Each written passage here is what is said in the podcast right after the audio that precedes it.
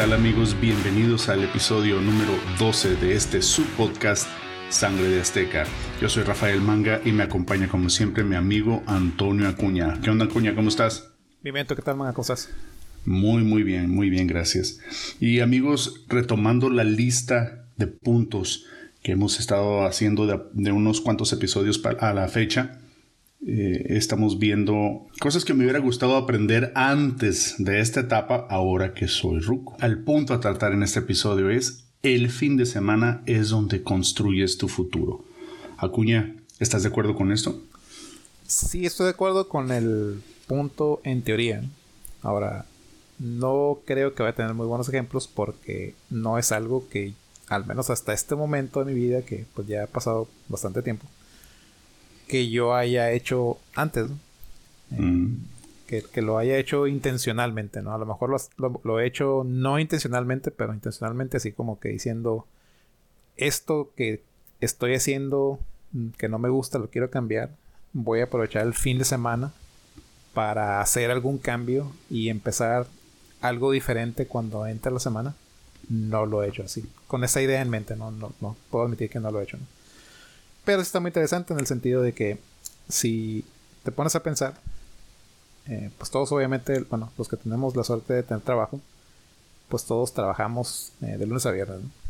¿Y cuántos de nosotros no, no llega el domingo en la noche y decimos, ay, mañana lunes, mañana trabajar otra vez? Lo que nos dice eso es que pues a cierto punto eh, la chamba la vemos como un trabajo, ¿no? La vemos como algo que tenemos que hacer, no algo que queremos hacer. Y va a haber diferentes niveles de satisfacción o no satisfacción con el trabajo que tenemos en cualquier momento. Entonces, si vivimos una vida en la que nuestro trabajo es algo que no nos gusta para nada y toda la semana estamos ansiosos de que llegue el viernes en la tarde para irnos a, descansar el fin de semana, para desestresarnos, que, es una palabra que se usa, se utiliza mucho, ¿no? Desestresarnos de la chamba el fin de semana pues en realidad si no estamos haciendo algo para cambiar esa situación durante el fin de semana, que es cuando tenemos el tiempo de hacerlo, pues el lunes en la mañana va a ser de nuevo la misma rutina. Se va a convertir en un ciclo que nunca se termina. Un ciclo que está en el punto bajo el domingo en la noche porque estamos pensando que el lunes en la mañana pues vamos al trabajo. Y que va incrementando en anticipación conforme se va acercando el fin de semana y pues el viernes en la tarde es cuando llega a su punto más alto, ¿no? Porque ya, ya decimos fuera de equipo de trabajo y ahora me voy a divertir el fin de semana. Y disfrutas el fin de semana, pero pues con la idea de que el, domingo en la noche ya te vas a preocupar otra vez porque el lunes vuelve a empezar el ciclo. Entonces la idea, yo creo, o, lo que yo pienso que es el mensaje que está tratando de transmitir este punto es que si tú no estás satisfecho con algo, puede ser tu trabajo o cualquier otra cosa, debes de utilizar el tiempo en el que no estás haciendo dicha actividad para planear cómo la vas a cambiar. Cómo vas a cambiar esa actividad o, cómo, o, o si vas a hacer algo diferente y dices que nunca tienes tiempo de hacerlo, pues el fin de semana es el tiempo cuando lo puedes hacer. Es cuando puedes empezar a, no sé, si tienes la idea de que pues yo trabajo para una compañía, pero yo me quiero independizar y quiero hacerlo yo solo eh, porque me conviene más o porque quiero ganar, ganar más dinero, lo que tú quieras. Eh, pues cuándo es el tiempo que le puedes dedicar a intentar hacer algo así. en realidad el único tiempo que tienes es el fin de semana.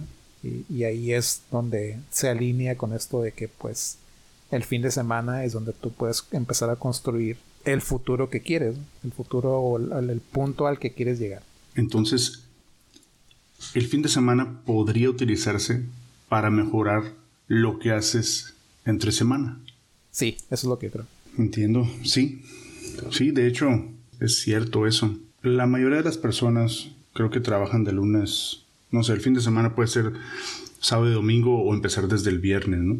En la tarde. Personas independientemente del, del número de días laborales que tengas, si el trabajo en donde estás no te proporciona una satisfacción y te causa estrés, como dices Acuña, pues el viernes, llegando el viernes en la tarde, tu mente ya no está en el trabajo. Tú estás en el trabajo, pero tu mente está pensando de qué forma te vas a distraer, de qué forma te vas a divertir o de qué forma simplemente vas a salir corriendo de ahí para hacer cualquier otra cosa menos menos tu trabajo, ¿no? Yo he estado en esa situación en donde llegas a un trabajo, empiezas el lunes, vienes con algo de flojera porque se acabó el fin de semana, la cruda del fin de semana le llaman algunos.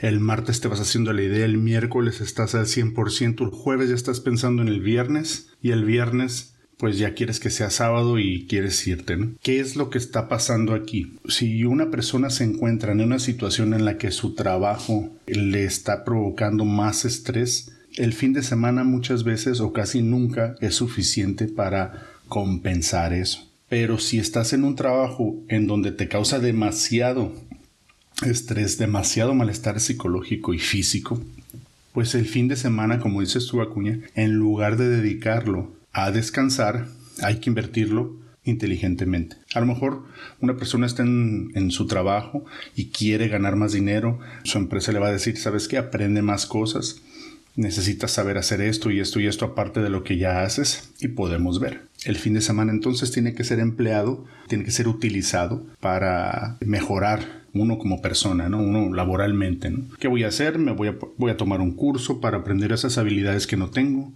A lo mejor voy a, a practicar un oficio porque como dices tú, me quiero independizar y esto, eh, la práctica de este oficio me va a ayudar. Voy a a lo mejor tomar una capacitación adicional, pero uno debe implementar o debe utilizar el tiempo de ese fin de semana en algo inteligente, algo que me saque de la situación actual en la que estoy. Afortunadamente, ahorita en estos momentos yo estoy en un trabajo en el que no estoy yo en esa situación en la que yo ya quiera que venga el fin de semana, con aquellas ansias, ¿no? Obviamente sí, porque solo un poco, ¿no? Digamos, de una manera mesurada. ¿Por qué? Porque pues trabaja uno de lunes a viernes y llega el sábado porque quieres pasarlo con la familia, pero hay personas que no están que no están en esa situación o que de plano pues deben salirse del trabajo. Una forma que yo tengo de medir esto es que si tú te levantas en la mañana en un día laboral y lo primero que piensas y ay, ya tengo que ir para allá otra vez. Ese es tu métrico para que salgas corriendo. Huye busca alguna otra, alguna otra forma de sustento, lo antes posible debes hacer algo para ya no estar en esa situación. Sí, yo creo que empezamos con el ejemplo de la chamba, ¿no? Porque normalmente, no, no, sé si te has dado cuenta, pero muchas de las pláticas que tenemos están relacionadas al trabajo, ¿no? Eh, y en esta ocasión, pues fue la que se me vino a mente eh, inicialmente, ¿no? Pero lo puedes asociar a muchas cosas, ¿no? Por ejemplo, en la escuela. Estás en la universidad, estás en la preparatoria y, y tienes más cosas que hacer que tiempo para hacerlas durante la semana escolar. Y como estudiante o como, como adolescente, como joven, dices, bueno, pues mis clases se acaban el viernes y pues el fin de semana es mío, ¿no? El fin de semana lo, disfruto yo, Y pues siempre va a haber el, o la persona que se enfoca mucho en sus clases que pues la quiere adelantar, ¿no? Me quiere adelantar y a lo mejor en vez de salir con los amigos viernes y sábado y por ahí buscar algo que hacer el domingo también, pues a lo mejor de esos tres días o, o dos días y medio dedica el 60% a, a, las cosas que tiene pendientes para la próxima semana. Entonces, ¿qué es lo que está haciendo esa persona? Pues está, una, está adelantando para no estar tarde con las cosas que tiene que hacer, pero si la piensas, lo que está haciendo es, está dando un pasito para construir ese futuro al que quiere llegar. Ahora no estamos hablando de que ese pasito que está dando lo está dando porque va a ser el siguiente Carlos Slim, ¿no? Está dando un pasito porque sabe que la próxima semana pues va a tener otra vez más cosas que hacer que tiempo para hacerlas. Entonces está planeando sus tiempos, está haciendo sus cosas, construyendo ese futuro que para esa persona en ese momento es la próxima semana. Igual como tú lo mencionaste, si yo tengo un empleo en un lugar y pues estoy en el punto organizacional más bajo de todo el organigrama de la empresa y yo quiero dar un pasito hacia adelante, pues qué puedo hacer para dar ese un pasito hacia adelante, ¿no? A lo mejor el siguiente puesto hacia arriba demanda de mí habilidades que no tengo como mencionaste y hay la posibilidad de en algún otro lugar o internamente aprender ciertas cosas en mis ratos libres, ¿no? Que en mis ratos libres llámese pues las tardes o los fines de semana. No necesariamente a pesar de que el punto dice que en el fin de semana construye su futuro, no, no es necesariamente el fin de semana, ¿no? Sino es el tiempo que no es el que estás utilizando directamente en la actividad que estás haciendo, sino el tiempo que tienes aparte del que le estás dedicando a esa actividad. Ahí es donde puedes construir, entre comillas, tu futuro, en, el sentido de ganar más habilidades, ganar más tiempo para poder hacerte mejor a lo que estás haciendo o, como tú dijiste, de cambiar curso, ¿no? De cambiar, de que vas en una dirección y esa dirección no funciona, pues cómo le puedo hacer para cambiar de dirección, apuntar hacia otro lado y qué es lo que ocupo hacer para llegar a ese lado, ¿no? No va a llegar si yo me paro en la calle y, alguien va a pasar y me va a decir, ¿sabes qué? Yo veo que tú estás batallando, ahora vente para acá conmigo. No, tú lo tienes que hacer, ¿no? Tú tienes que hacer tu propio camino y el tiempo en el que no estás dedicándole a esa actividad, pues el que puedes utilizar o invertir para cambiar esa dirección. Así es. Pero ¿cuántas veces estamos realmente dispuestos a hacer eso? A sacrificar el tan anhelado fin de semana. Muchas veces el fin de semana es la única aliciente que se tiene para desentenderse. Pero amigos, debemos entender, debemos saber, debemos reconocer que es necesario detenerse y hacer una, un análisis, ¿no? Y, y, ver qué es lo que vamos a hacer para mejorar la situación. Si, si una persona está en una situación en la que su vida o su rutina diaria de lunes a viernes la tiene totalmente deprimida, estresada, sea el trabajo, sea la escuela, sea la organización de X o Y proyecto. Debe hacer un análisis. Se le llama hacer tiempo para, para afilar el hacha. ¿no? Una vez escuché este ejemplo y, y, se me hizo muy, muy bien. ¿no? Había dos leñadores. Uno se la pasaba todo el día tratando de talar la mayor cantidad de, árboles. ¿no? Trabajaba muy duro, muy duro, pero se esforzaba demasiado. Solo conseguía talar un par de árboles diarios, mientras su amigo, que era este, su compañero de trabajo, él talaba 10 árboles diarios y se daba el lujo de tomar su descanso para comer y descansar 15 minutos antes para enfriarse antes de irse. Y talaba 10 árboles. Él talaba dos sin descansar. Terminaba muy cansado y su amigo terminaba cansado, pero no, no a los niveles que, a los que terminaba él, ¿no? O sea, podía seguir, caminar y demás, y él apenas podía moverse. Un día, cansado de solo cortar dos árboles y ver que su amigo cortaba diez, decidió darse el tiempo de acercarse y preguntarle. Y le dijo, oye, ¿cómo es que tú puedes cortar tantos árboles y hacerlo con mucho menos esfuerzo que yo. Ya, ya no puedo. ¿Qué haces? ¿Cómo, cómo le haces? Yo uso las dos manos, le Dice, lo que yo hago es que utilizo mi tiempo libre, que es el fin de semana, para afilar mi hacha. Entonces, amigos, he ahí la diferencia. Y lo que aprendemos aquí es que debemos darnos el tiempo para mejorar nuestra situación, para afilar el hacha, invertirlo, no verlo como tiempo perdido, no verlo como hijo, en este momento que estoy tratando de mejorarme académicamente o mejorarme profesionalmente, debemos dedicar el tiempo, eh, dedicarle tiempo a prepararnos a mejorar, es decir, a afilar el hacha. Esa es una, buena analogía, ¿no? Un, un buen ejemplo. Y me recuerda a figuras del deporte, ¿no? Como el caso de Michael Jordan. Eh, Michael Jordan y Tiger Woods Michael Jordan no, a pesar de que todo el mundo lo conocemos o mucha, mucha gente lo conocemos como un atleta pues dotado con muchas habilidades que a lo mejor otros jugadores de básquetbol no tenían, eh, no era conocido porque brincaba más alto o porque le atinaba más a la canasta que todos los demás que jugaban en su época por lo que era conocido Michael Jordan es porque trabajaba más duro que todos los demás.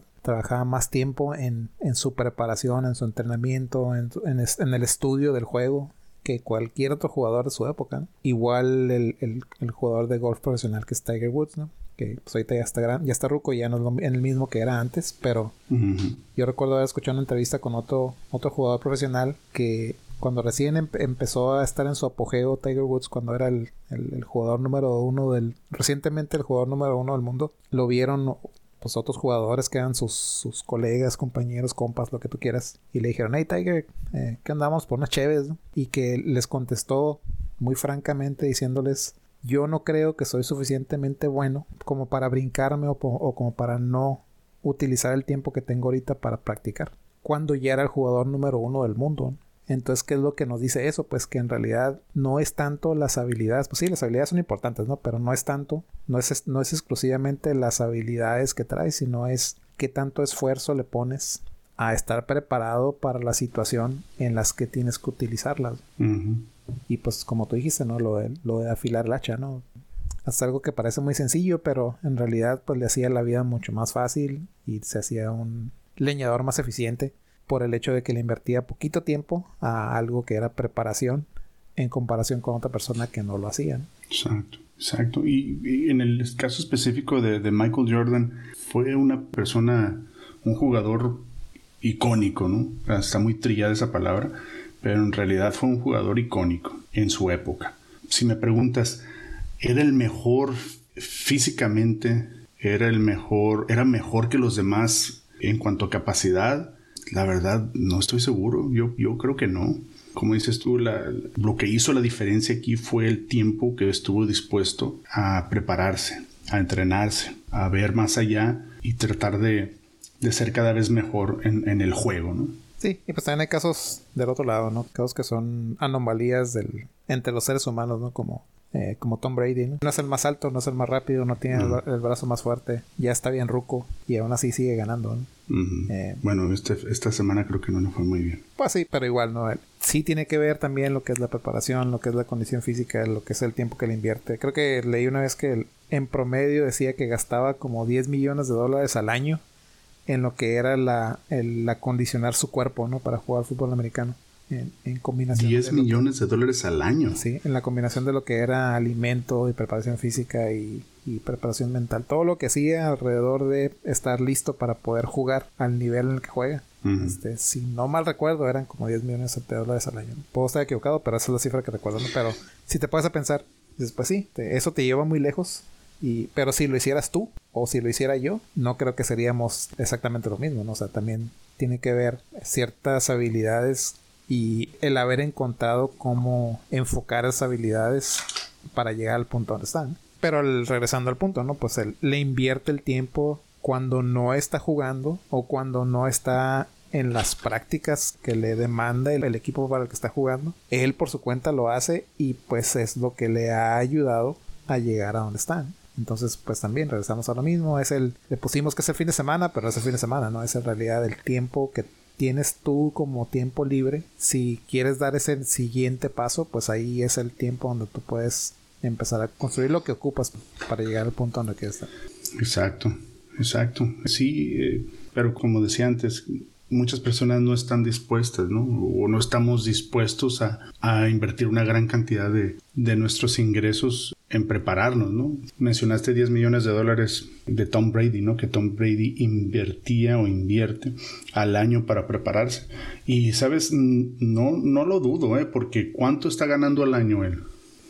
Pues entre todo y todo creo que se anda ganando como entre 60, 50, 60 millones al año, ¿no? La combinación de lo que le pagan por jugar y todo lo que es campañas publicitarias y el utilizar su nombre para vender cosas. Es una inversión, lo ve como una inversión ¿eh? y se nota, ¿no? Se nota todo el trabajo, ¿no? En el resultado que ha tenido, ¿no? Y yo creo que él desde hace mucho tiempo tiene su vida resuelta, la de él, la de sus nietos y sus bisnietos, ¿no? Entonces, eso habla de la disciplina que tiene él como persona, como profesional, para llevar a cabo su trabajo y pues es de admirarse, ¿no? Y es algo que todos debemos tratar de imitar hasta cierto punto, hasta donde podamos hay otra cosa, y ahora sí, regresando a lo que estamos hablando originalmente de la chamba, que a pesar de que el, el punto dice fin de semana y futuro, etcétera. A veces nos vamos muy lejos, ¿no? Cuando escuchamos construir el futuro pensamos en dónde queremos estar en 10 años. En realidad pueden ser cosas corto plazo y cosas pequeñas. Un ejemplo que se me viene en mente a mí es si tú tienes un trabajo en el que tu semana laboral fluctúa en la cantidad de cosas que tienes que cumplir por semana, pues va a haber gente que dice, yo le doy a mi compañía o mi trabajo de campana a campana, así como en el box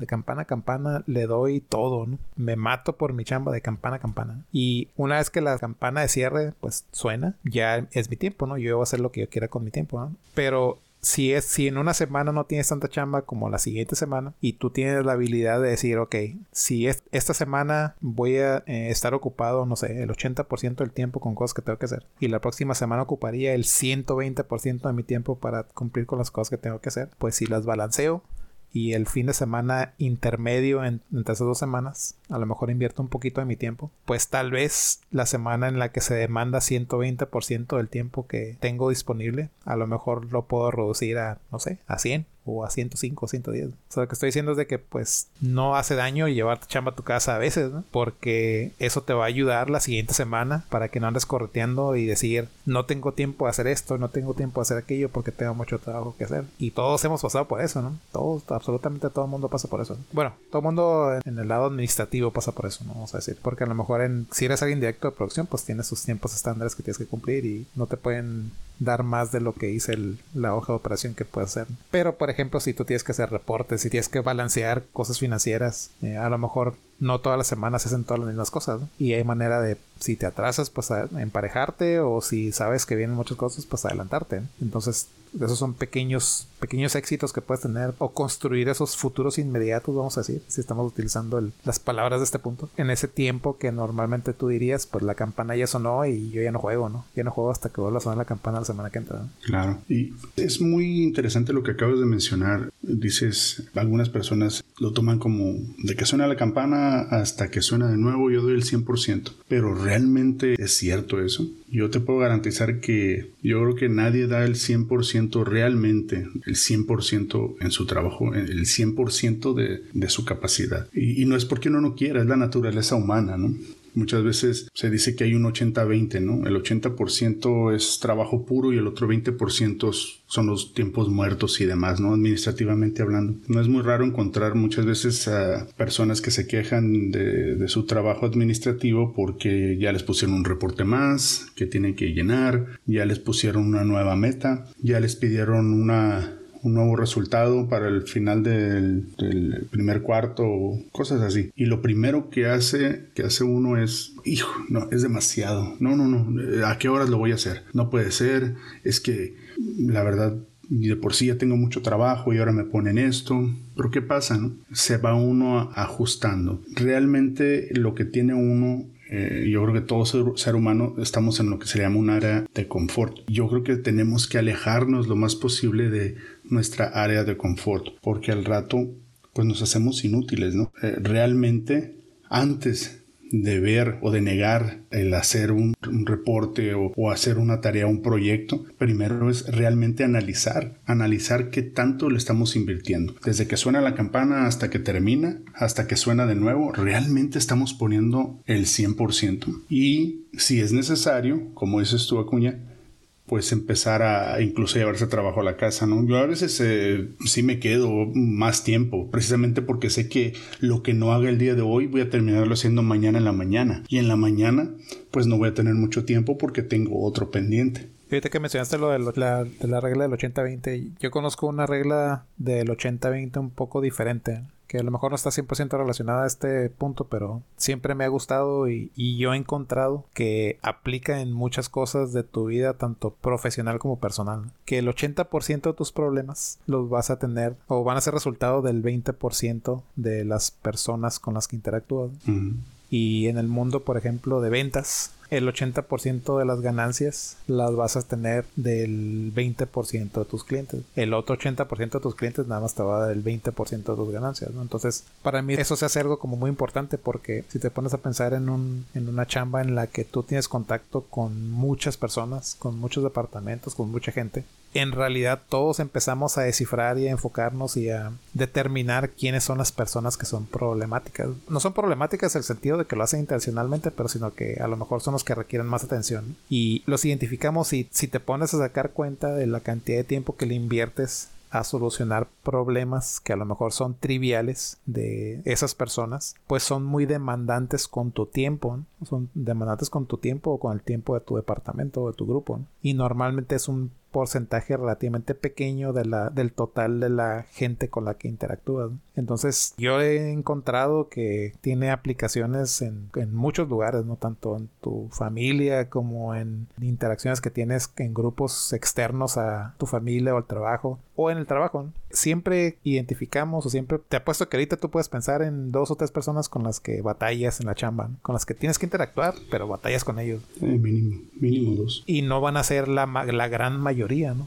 Al menos, de que, al, menos de que tú seas el problemático, ¿no? Pero, pero no van a ser la gran mayoría, va a ser un, un porcentaje relativamente bajo, que, que, pues es, yo digo, alrededor del 20%, que te van a traer la mayor cantidad de los problemas con los que tienes que lidiar. Sí, normalmente es, es el resultado de personas con las que uno tiene que interactuar o que tienen que ver con la operación de tu departamento. ¿no? Eh, llegas a un punto en donde dices, ¿sabes qué? Yo con que con que no se metan con mis resultados, ¿no? Pero ya cuando alguien interfiere, o alguien que porque no está haciendo su trabajo, un departamento, una persona que no está haciendo su, trabajo y me afecta a mí en mis resultados, ahí es donde yo ya tengo que levantar la mano y decir, ok, ¿qué es lo que vamos a hacer aquí, ¿no? Pero sí, curiosamente, si es el 20%. Departamento administrativo, si es una persona. Yo puedo trabajar con casi todas las personas. Me jacto de eso, ¿no? O sea, hay muy pocas personas con, con las que yo pueda decir, ¿sabes qué? Yo mejor me largo de aquí. Y esta persona, yo sé que sí puedo trabajar con ella. No es una persona de mi departamento, es una persona de un departamento, pero sí es, es alguien, es alguien que por, el hecho de que no hace bien su trabajo o lo hace siempre a última hora,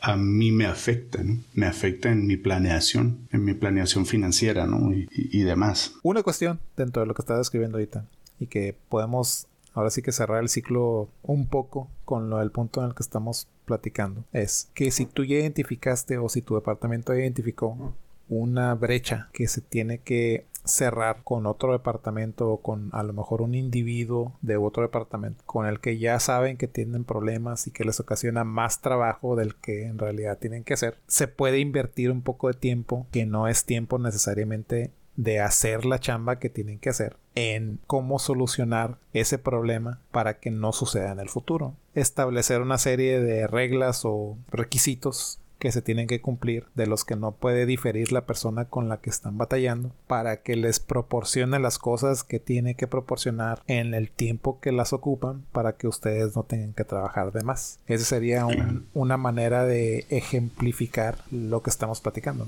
Y como dije en un inicio, es algo que yo personalmente no he hecho mucho de eso, ¿no?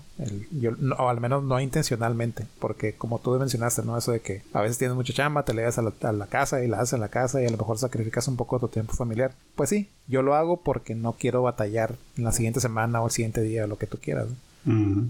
Pero en este caso ya identificaron el problema, que es la parte difícil. El problema está identificado y ustedes tienen la solución. Ahora es cuestión de invertir un poco de tiempo en determinar esa solución, plasmarla y explicársela tanto al individuo que les ocasiona los problemas como a su departamento. Claro. Sí. Sí, digo que ahí no hay mejor cosa que como ven las cosas la gente de operaciones, ¿no? La gente de producción.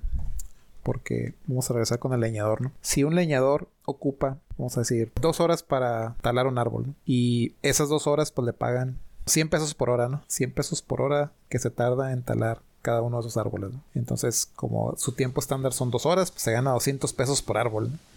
Y de repente se atraviesa con un árbol que ocupa 8 horas. Al leñador no le van a pagar 800 pesos por el mismo árbol que si no tuviera problemas solo le tomaría dos horas. Estamos hablando que es un árbol del mismo tamaño que los demás. Exactamente igual porque todos son iguales. Entonces, pues hay, hay solamente una de dos sopas. ¿no? O le pagas más al leñador porque se tarda más o la compañía de madera pues va a perder dinero. ¿no?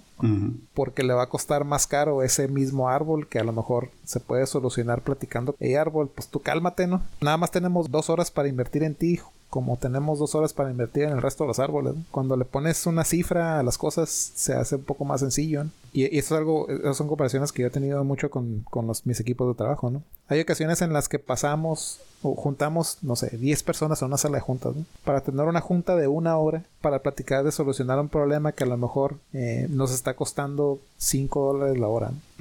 Y nada más lo vemos una vez al año o dos veces al año por 10 horas. En la sala de juntas, nada más por estar una hora contando el costo por hora del mantener las luces prendidas en el edificio y lo que nos cuesta pagar el salario a las, a las 10 personas que están adentro de, ese, de esa sala de juntas por una hora. Ya te gastaste, no sé, 50 veces lo que te estás gastando en ese problema, entre comillas. Entonces en realidad vale la pena tratar de solucionar algo que no te vas a ahorrar absolutamente nada. Al contrario, te vas a gastar más dinero en solucionarlo que vivir con el con ese pequeño problema de, de 5 dólares a la hora. Hay que poner las cosas en perspectiva. O sea, ¿cuál es, la, ¿cuál es el beneficio de lo que estoy haciendo contra lo que me está costando hacerlo? Exacto. Yo soy enemigo de ese tipo de juntas. ¿no? yo no tengo ningún problema con juntas productivas. Llámese junta productiva una junta de 30 minutos en donde se ve el avance de X o Y pendientes, ¿no? Pero juntas diarias de una hora y media, dos horas, donde, como dices tú, está 10 personas o 15 y que termina siendo un repaso de cosas que ya se habían visto antes y una lista de quejas que obviamente pues se ven ahí, se ventilan ahí malamente porque no hay jefes que den la oportunidad de escuchar. Las juntas, como dices, tienen que ser breves y concisas. Sí, con un resultado, ¿no? O sea, que, que sacamos que obtuvimos de haber tenido esta reunión, ¿no? Es, muy importante siempre. Pues sí, eh, está, interesante, fíjate. Es como, este punto sí está como una cebolla, ¿no? Sí, sí, capas y entre más capas le quitas, más apesta, ¿no? sí, sí, pero sí, sí es muy interesante, la verdad. Nos vamos acordando de cada vez más cosas, ¿no? Sí. Y lo que digo es que, bueno, en tu caso específico, que no sé si, si es un ejemplo de vida real o no, pero eh, eso al menos últimamente y por últimamente digo, no sé, los últimos cinco años para acá. Cuando yo identifico una situación como esa, pues yo trato de invertirle tiempo en qué podemos hacer para que no pase. Para que no tenga que hacer algo diferente para ti de lo que tengo que hacer para todos los demás y a fin de cuentas el resultado que tú ocupas es el mismo resultado que ocupan los demás. Y a veces la gente no le gusta escuchar eso, pero a la larga son cosas buenas. Son cosas buenas porque les ayudas también a mejorar algo que no necesariamente sabían que tenían que mejorar, ¿no? A lo mejor las personas creen que están haciendo las cosas bien y como se deberían de ser y nadie se ha dado eh, la tarea o nadie ha tenido la, la cortesía de mencionarles que están haciendo algo que se puede hacer mejor. Y pues como yo le menciono a toda la gente que decide escucharme cuando lo menciono, pues la, la retroalimentación es buena, ¿no? Es buena cuando te dan algo positivo y es buena cuando te dan algo negativo también, porque cuando te dan algo negativo quiere decir que les importa que tú sepas que estás haciendo algo mal y que lo tienes que mejorar. Esa para mí es mucho más valiosa que la retroalimentación positiva. ¿no? Claro. Porque, y hay gente que no lo ve así, ¿no? Hay gente que lo ve como que, pues, este que tiene en mi contra, y, cuando la situación no es esa, la situación es que la gente que te está dando retroalimentación o que te está, te está recomendando que cambies algo, pues en realidad está interesado por verte mejorar. Y pues ahora sí que nos regresamos a la niñez, ¿no? Cuando alguien nos regaña este, pues sí, me imagino que tú te has dado cuenta, así como yo me di cuenta, la perspectiva, ¿no? La, la, perspectiva de cuando eres niño y estás escuchando que te, están regañando porque hiciste algo, a cuando tú estás del otro lado y tú estás haciendo la observación a tu hijo o a tu hija. No lo estás haciendo para regañarlos, lo estás haciendo para que mejoren, lo estás haciendo para que cometieron un error o hicieron algo mal y que aprendan algo de eso para que no lo vuelvan a hacer. Y luego cuando uno le dan retroalimentación positiva de más, es bien obvio, ¿no? Es bien obvio que la gente piensa que uno está esperando recibir o escuchar puras cosas buenas. Yo siempre cuando pido retroalimentación pido que sean honestos, brutalmente honestos, pero constructivos, ¿no? Porque tampoco pues se vale que haya críticas sin, sin un fin constructivo, ¿no? En un caso específico hace, hace ya algunos años, en un trabajo que tuve, ¿no? Yo presentaba un reporte y la persona que era mi jefe lo veía y en cuanto veía que había un pequeñísimo error en la portada, no sé la fecha, que a lo mejor era la de ayer porque lo estaba trabajando ayer y lo presenté el día de hoy, y me decía, ¿sabes que la fecha está mal? Regrésate con tu reporte, revísalo todo de nuevo y me lo traes. Y yo, bueno, ok, ya ahorita le corrijo la, la, la, fecha y ya, no, eh, necesito que lo vuelvas a revisar todo y, esté seguro de que está bien la información. Después se lo llevaba de nuevo y empezaron a revisar. Veía a lo mejor un error en, eh, la manera en la que puse un resultado, ¿no? Y sabes que aquí este error este, está mal, eh, este error, me, señalaba el error, pues. Me señalaba el error y me decía, eh, vuélvelo a hacer o, o, o vuélvelo a revisar. Pasado el tiempo, pues se empieza uno a enfadar, ¿no? Empieza uno a molestarse o a pensar que es algo personal. Y eso es lo que uno no debe hacer, porque lo que me están observando, las observaciones que me están haciendo, son justas, son verídicas, es real. Hay que saber escuchar la crítica, tomarla por lo que es, a una oportunidad en lugar de una ofensa o, de algo personal y tratar de ser mejor. No, pues muy buena, muy buen ejemplo. Eh, yo me perdí un poco después de que hiciste la mención de exceso de retroalimentación positiva. Eh, creo que algún eso es un concepto completamente ajeno para mí. Eh, a lo mejor no me expresé bien. Si algún día lo vivo, te, aviso. ¿no? mira, me, toca. No, pues no estoy aguitado ni nada, ¿sabes? Me, toca. Eh, haz de cuenta que es, es, cuando, cuando pides la opinión de algo y la persona es. No, no sé, está bromeando, está bromeando. Es exagerada, ¿no? O sea. O sea, te está haciendo la barba o simplemente es hipócrita, pues. Sí, no, sí, sí, sí lo entiendo, sí lo entiendo. Y pues muy interesante. Eh, me gustó mucho, me gustaron mucho. Eh, vimos un punto, pero fueron varios, como dices, Acuña, son capas. Muy interesante, pero pues lamentablemente y como siempre amigos, pues aquí está el reloj que me, dice que pues es hora de irnos. Les damos las gracias por su atención a este episodio número 12 de su podcast Sangre de Azteca. Recuerden que estamos disponibles en redes sociales Facebook, Twitter, Instagram y nos pueden enviar correos con mensajes, chistes, sugerencias, cualquier cosa sobre este o algún otro episodio al correo sangredeazteca.podcast.gmail.com Así es, así es amigos. Muchísimas gracias por la atención prestada a este episodio y muchas gracias Acuña, nos vemos la próxima. Sí, oye, un recordatorio nada más eh, para toda la gente que escucha esto en diferentes eh, medios de, podcast. Eh, no se olviden de darle clic al botón de suscribirse porque eso nos ayuda con, todos nuestros patrocinadores. Estamos disponibles en Apple Podcast, en Spotify y ahora también en Google Podcast para los que utilizan Google Podcast. Muy bien, pues muchas gracias, Cuña. Amigos, por favor, entonces suscripción, suscribirse y aquí estamos. Nos vemos la siguiente. Sale por ahí.